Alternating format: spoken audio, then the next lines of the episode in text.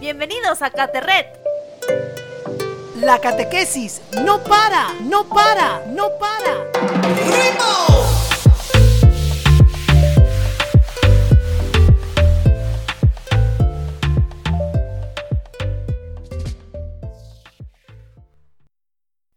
¿Cómo están amigos y amigas que siguen la catequesis en red? Los saludamos a todos los que nos escuchan y esperamos que se encuentren bien a pesar de la situación de pandemia que sigue viviendo nuestro país. Hola Damisú, ¿qué tal? Hola Bruno y hola a todos. Pues yo bien, aunque extrañando un poco la salida con mis amigas de la chamba, los lonchecitos, las visitas con mi familia, ir a visitar a mis papás. Como tú sabes, Bruno, bueno, yo no soy de Lima, soy de Ica y cada 15 días viajaba a Ica a ver a mis papás, a compartir con mis sobrinos, con mi hermano, con mi familia. Y bueno, a raíz de esta pandemia ya no puedo viajar, hace meses que, no los veo, los extraño un montón. Pero bueno, el tema es que esos momentos inolvidables van a tener que esperar un poquito, pero espero que muy prontito los pueda ver y comer juntos, cenar, tomar el lonche, como siempre lo hemos hecho. Es verdad, Amisu, la comida en nuestro país es muy importante, sobre todo en la familia, ¿verdad? Y también cómo se atiende a todos los invitados. Seguros que todos recordamos momentos de banquetes, como el cumpleaños de papá o de mamá, el matrimonio de alguien, la Navidad o alguna fiesta patronal, etc. ¿Qué recuerdos y experiencias tienes de cómo se organiza y se prepara la comida en tu familia para una fiesta importante en donde han invitado varios familiares o amigos? ¿Qué suelen preparar y comer para celebrar, por ejemplo, un cumpleaños?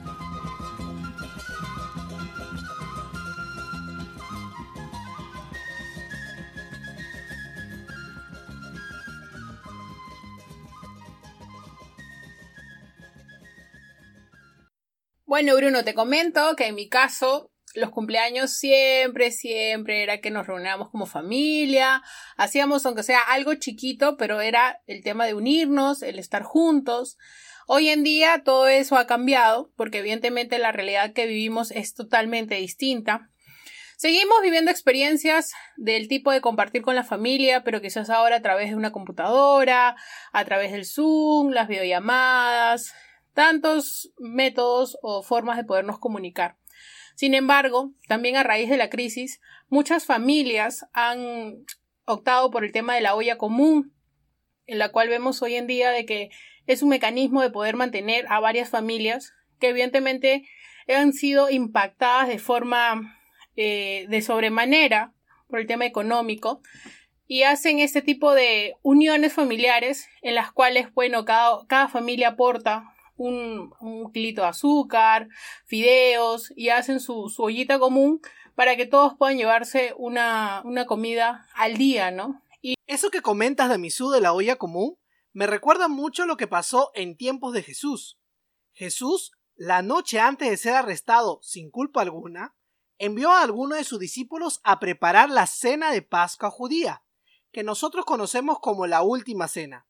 Allí compartió con sus amigos más allegados, que eran los apóstoles, es decir, los que, los que le seguían, porque creían en sus enseñanzas. Vamos a escuchar un poco la historia de esta última cena a través de las palabras de Lucas. Buscamos en nuestra Biblia Lucas 22, del 14 al 20. Llegó el día de la fiesta de Pascua, en que se comía pan sin levadura.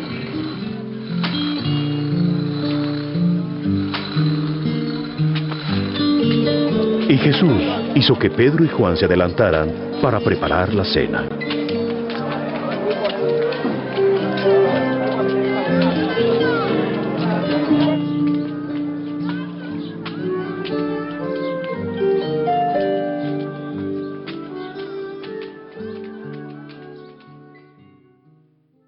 ¿Cuánto he querido celebrar con ustedes esta cena de Pascua antes de mi muerte? Porque les digo que no volveré a celebrarla hasta que se cumpla en el reino de Dios. Bendito sea, Señor nuestro Dios, Rey del universo, que nos das el fruto de la vid. Tomen esto y repártanlo entre ustedes, porque les digo que no volveré a beber el fruto de la vid hasta que venga el reino de Dios.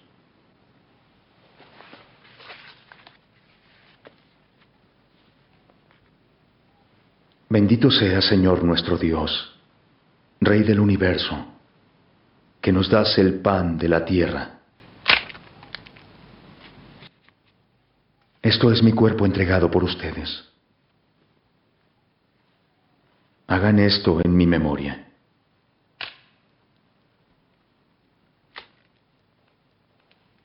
Esta copa es el nuevo pacto confirmado con mi sangre, derramada por ustedes. Realmente, qué fuerte, chicos. No sé tú, Bruno, pero a mí la verdad que esta, este pasaje de la Biblia, a pesar de que sea muy pequeño, me ha generado una mezcla de emociones. No sé, ¿qué, qué harías tú, Bruno, por ejemplo, si fuera tu última cena? Yo, en mi caso, eh, realmente ponerme a pensar que sería la, el último momento en compartir con, con mi familia, con mis papás, es una situación bastante... me acongoja bastante el tema de pensarlo, ¿no? Ahora, yo me imagino, me traslado en el tiempo y digo que todas estas puestas de escena y, y cómo Jesús compartió con sus discípulos, si esta comida pascual habrá sido una más de las tantas que habría compartido Jesús con sus amigos o con otras personas. También me he puesto a pensar en qué habrán comido, ¿no? Qué cosas conversaban o qué, cuál era el tema de conversación, de entretenimiento, cuáles eran las palabras claves que dijo Jesús en esa cena especial. Tantas preguntas de que uno puede comenzar a analizar o, o pensar de que son situaciones que quizás en ese momento no lo piensas, pero nunca más vas a volver a compartir con esas personas, ¿no? Realmente es, es para pensarlo y es para meditarlo. Si quizás hoy sea tu última convivencia con tu familia o tu última oportunidad de poderlos ver y compartir con ellos, ¿no? Como tú dices, Damisú, pensar en que es nuestra última cena, la última oportunidad de compartir con tus amigos, yo creo que no tendría gestos específicos como lo tuvo Jesús. Si miramos un poco la noche anterior a la pasión y muerte de Jesús, Él es consistente en que algo va a ocurrir, y conmueve descubrir que más fuerte que el temor que normalmente le tenemos nosotros a la muerte, Él habla de la muerte con una naturalidad única. Es el cariño que tiene por sus discípulos que dice, he deseado intensamente comer esta Pascua con ustedes. Es decir, planeó su despedida. Esa noche Jesús presidía a la comunidad de sus discípulos en el marco del Pesaj, que prácticamente en español sería la Pascua judía. Él ha previsto cuidadosamente cada elemento y cada palabra que iba a ser en ese momento. Yo no sé si tú, Damisú, o yo tendríamos tanta precaución como lo tuvo él. Luego habrán comido el cordero asado con las lechugas amargas, que es tradición del Pesaj, recordando las penurias de la esclavitud que había pasado el pueblo de Israel en manos de los egipcios. Vamos a volver un poco al texto bíblico para aclarar esas dudas. ¿Cuánto he querido celebrar con ustedes esta cena de Pascua antes de mi muerte? Porque les digo que no volveré a celebrarla hasta que se cumpla en el reino de Dios. Bendito sea Señor nuestro Dios, Rey del universo que nos das el fruto de la vid. Tomen esto y repártanlo entre ustedes. Porque les digo que no volveré a beber el fruto de la vid hasta que venga el reino de Dios.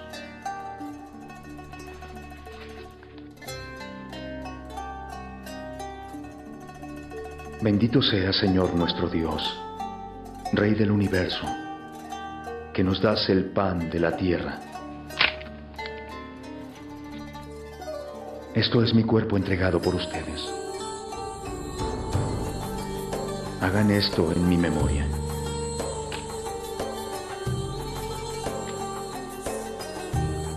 Esta copa es el nuevo pacto confirmado con mi sangre, derramada por ustedes.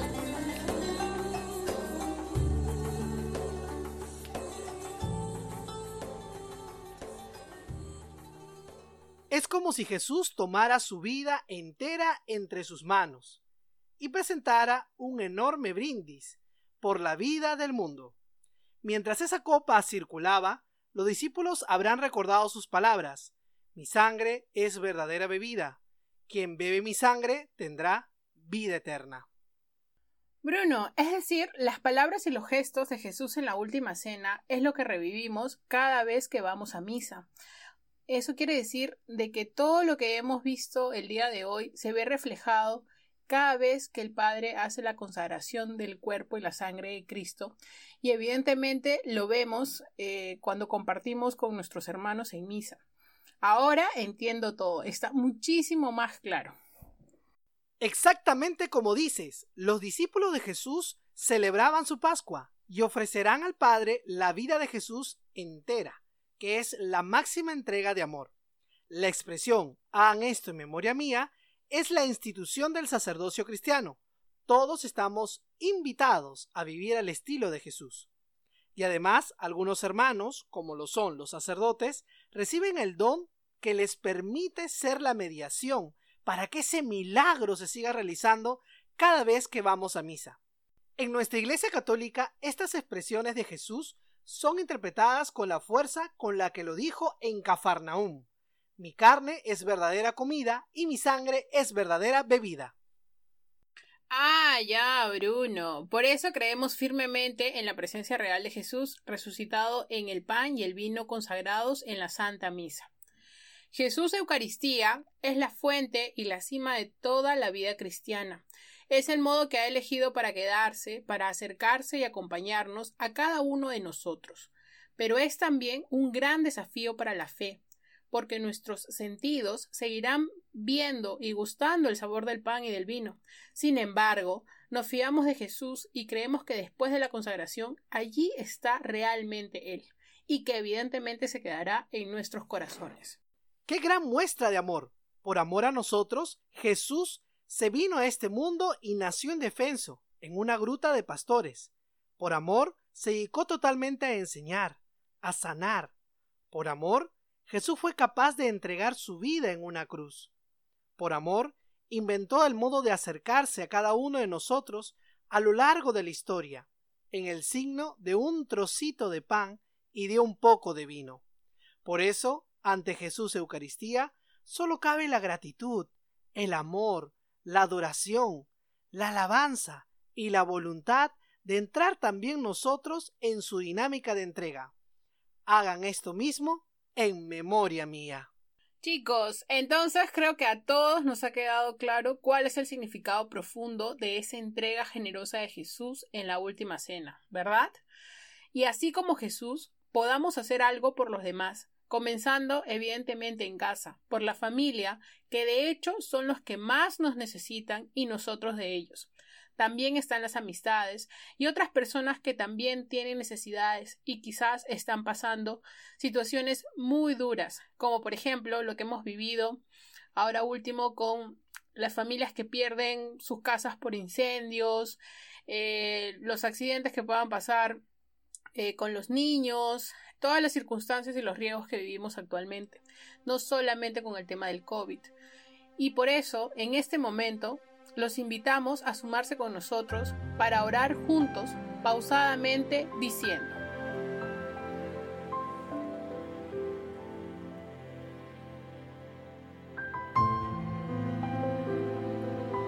Aquella noche santa te nos quedaste nuestro, con angustia tu vida, sin heridas tu cuerpo. Te nos quedaste vivo porque ibas a ser muerto, porque iban a romperte, te nos quedas entero gota a gota tu sangre, grano a grano tu cuerpo, un lagar y un molino en dos trozos de leño. Te nos quedaste todo, amor y sacramento, ternura prodigiosa, todo en ti tierra y cielo. Te quedaste conciso, te escondiste concreto, nada para el sentido, todo para el misterio. Vino de sed herida, trigo de pan hambriento, toda tu hambre cercana tu blancura de fuego. En este frío del hombre y en su labio reseco, aquella noche santa te nos quedaste nuestro. Te alabo Jesús por siempre. Amén.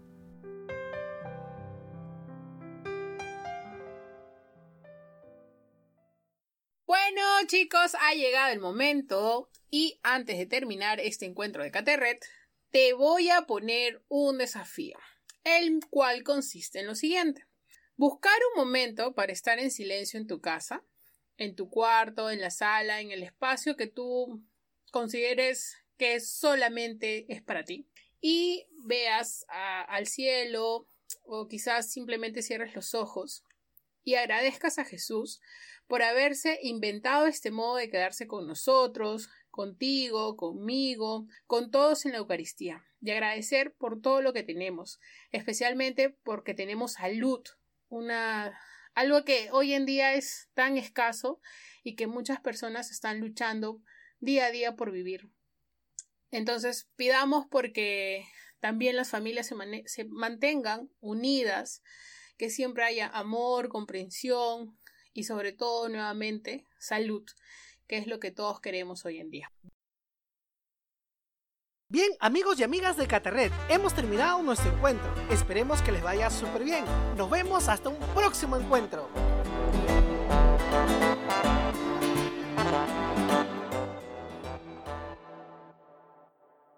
Este programa fue grabado por la Comisión Episcopal de Catequesis y Pastoral Bíblica.